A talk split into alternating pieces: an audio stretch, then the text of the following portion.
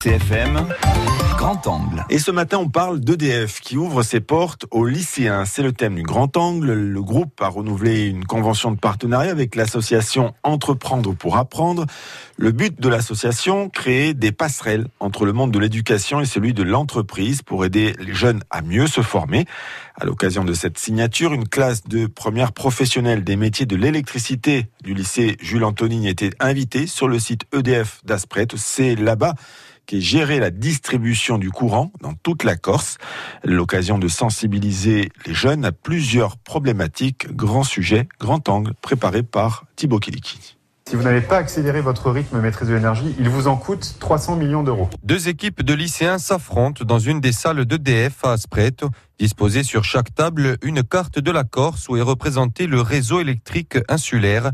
Les consignes sont dictées par François Loggiani, chef du service de gestion électrique à EDF. C'est un jeu dans lequel ils se projettent sur l'avenir du système énergétique en Corse, où ils peuvent faire des choix euh, à partir des orientations de la programmation pluriannuelle de l'énergie. Donc ils ont des choix entre euh, des énergies renouvelables garanties, des énergies renouvelables intermittentes, euh, augmenter les liaisons, remplacer les moyens thermiques existants, etc. avec plusieurs options et des coûts associés qui leur permet à eux de choisir une, une stratégie adossée à une réflexion autour de la maîtrise de l'énergie. Amener ces jeunes à réfléchir réfléchir sur la production de demain, c'est donc un des objectifs de cette activité. Quelles stratégies ont mis en place les lycéens Mathis, un élève. On a essayé principalement de maintenir euh, un budget plutôt stable pour pouvoir euh, voir une baisse ou une augmentation des coûts euh, des sites de production ou autre chose. Et après, on s'est adapté.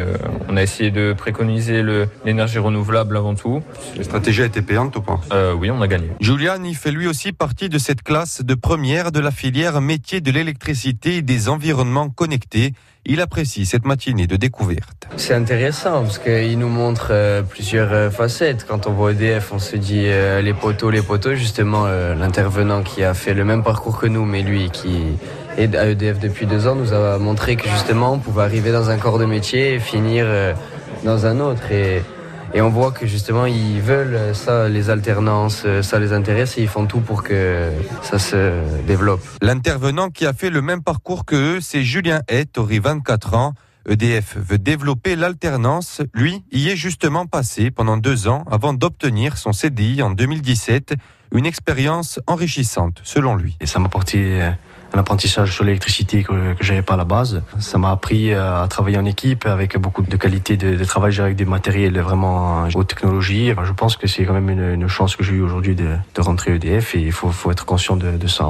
37 apprentis sont actuellement en contrat d'alternance avec EDF. Environ 30 contrats seront à pourvoir pour la prochaine année scolaire avec des niveaux allant du CAP au master. Dans les trois quarts des cas, il devrait y avoir une embauche à la clé. Un sujet à retrouver sur bleurcfm.fr.